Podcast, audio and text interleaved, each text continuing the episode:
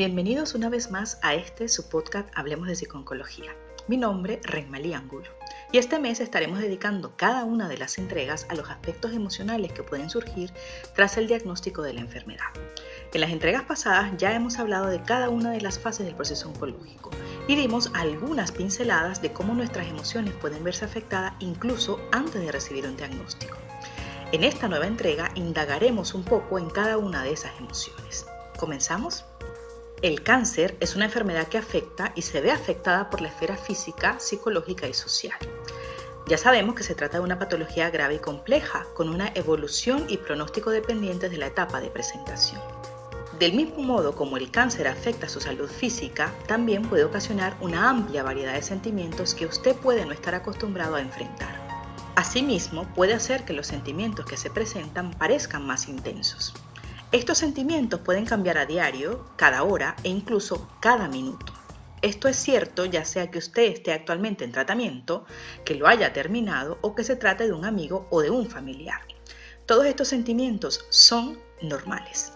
Dentro de las implicaciones psicológicas de la enfermedad, Lazarus, un psicólogo americano, estableció en 1979 una lista de amenazas que se presentan con este padecimiento. Él habla de amenazas a la vida, a la integridad corporal, la incapacidad, el dolor, la necesidad de enfrentarse con sentimientos como la cólera, a modificar roles socioprofesionales, la separación familiar, la hospitalización, los tratamientos, el comprender la terminología médica, la toma de decisiones en momentos de estrés, la necesidad de depender de otros, perder la intimidad física y psicológica, etc. La psiconcología nos hace recordar que los pacientes con cáncer son ante todo personas con sus miedos, incertidumbres, depresiones, conflictos y necesidades y que en demasiadas ocasiones la contundencia del término cáncer y la necesidad de actuar de inmediato nos hace olvidar a todos que el paciente tiene unas necesidades emocionales y psicológicas que van más allá de los aspectos médicos y tecnológicos y que hablar de ellas con experto constituye una ayuda fundamental para la consecución de una mayor calidad de vida. Entre los principales síntomas del cáncer encontramos los emocionales afectan a todos los pacientes con indiferencia por el tipo de tumor y la progresión del mismo. Sin embargo, el hecho de que las emociones no se puedan ver en un análisis de sangre o en las pruebas de diagnóstico por imagen facilita que los demás nos mostremos indiferentes ante ellas. Miedo, inseguridad, ansiedad, pánico, depresión, desasosiego son algunas de las emociones que sienten las personas afectadas de un cáncer y los miembros de su familia. Emociones que muchas veces pacientes y familiares no suelen compartir porque carecen de respuesta afectiva y no quieren añadir más sufrimiento indeseable. Son los síntomas invisibles del cáncer. Y lo primero que hay que saber explicar a los pacientes y a sus familiares es que esas emociones son las apropiadas dada la enorme vulnerabilidad e incertidumbre que acompaña a la enfermedad.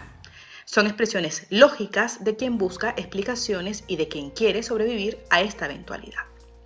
A menudo los valores con los que se ha criado una persona afecta su manera de pensar y de hacer frente al cáncer. Por ejemplo, algunas personas sienten que tienen que ser fuertes y proteger a sus amigos y familiares. Otras buscan apoyo y recurren a seres queridos u otros sobrevivientes del cáncer. Hay quienes piden ayuda consejeros u otros profesionales o también existen quienes recurren a su fe para que les ayude a sobrellevar la enfermedad. Un diagnóstico de cáncer no solo afecta al paciente, sino también a su familia y sus amistades. Puede que se sienta asustado, inseguro, molesto sobre los cambios indeseables que el cáncer traerá a su vida y a la de, ellos. Puede que sienta consternación o confusión. Después de que una persona ha sido diagnosticada con cáncer, puede sentir un impacto emocional y sentimientos tales como incredulidad, miedo, ansiedad, culpa, tristeza, pena, depresión, ira y más.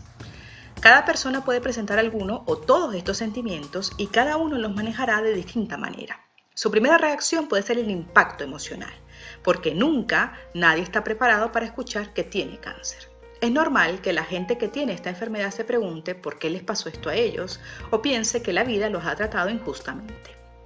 Algunas personas le temen al cáncer en sí, mientras otras le temen a los tratamientos y se preguntan cómo van a poder terminar su tratamiento. El miedo al dolor y al sufrimiento es uno de los grandes temores que tiene la gente con cáncer y sus seres queridos. La persona puede sentirse culpable. Es posible que se pregunte si hubiera podido notar más temprano sus síntomas o preguntarse qué hizo que pudo haber causado el cáncer.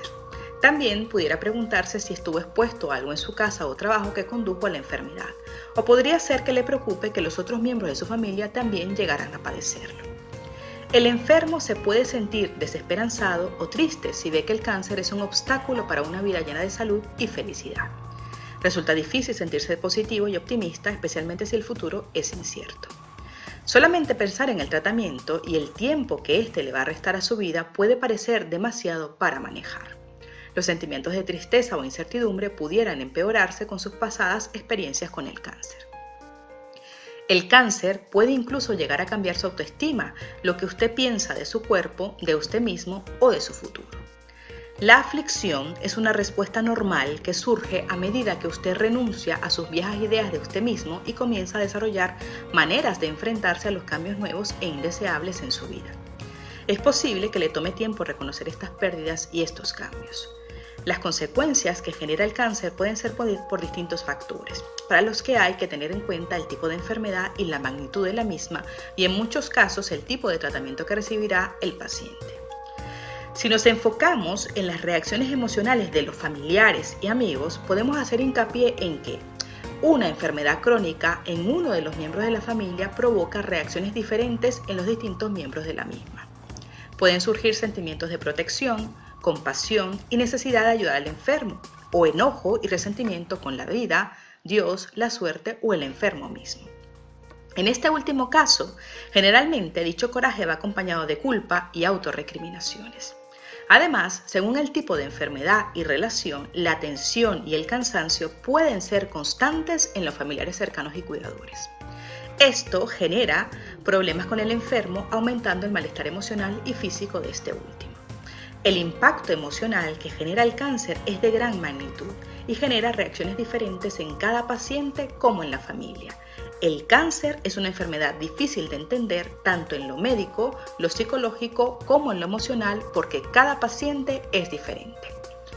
La mayoría de los pacientes, familiares y personas al cuidado de un ser querido presentan algún grado de depresión, angustia y miedo cuando el cáncer se convierte en parte de sus vidas. Los familiares y las personas al cuidado de un paciente puede que también tengan estos sentimientos. A menudo tienen temor de perder a su ser querido, Además, sus familiares sienten enojo porque un ser querido tiene cáncer, frustración por no poder hacer lo suficiente o tensión porque tienen que trabajar más en el hogar.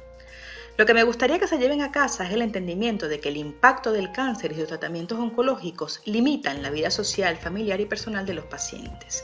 De ahí la importancia de intervenir en esta problemática con el fin de lograr un reconocimiento de la nueva situación y por ende mejorar la calidad de vida y disminuir el sufrimiento emocional que presenta. El apoyo psicooncológico es importante para que los pacientes aprendan nuevas habilidades de autorregulación emocional, cognitivas y conductuales que le permitan disminuir los efectos de estos cambios corporales y así facilitar que la persona se pueda sentir más cómoda consigo misma y menos limitada. Estas alternativas de apoyo psicooncológico deben responder a las necesidades de los pacientes en las diferentes fases de la enfermedad, como el tratamiento oncológico. Para más información recuerda visitarnos en nuestra página web www.hablemosdepsiconcología.com o en nuestras redes sociales con el arroba Hablemos de Psiconcología. No olvides suscribirte a nuestro canal de YouTube para no perderte ninguno de nuestros episodios. También recuerda que estamos en Patreon por si quieres colaborar con nosotros. Gracias por escucharnos. Seguiremos hablando.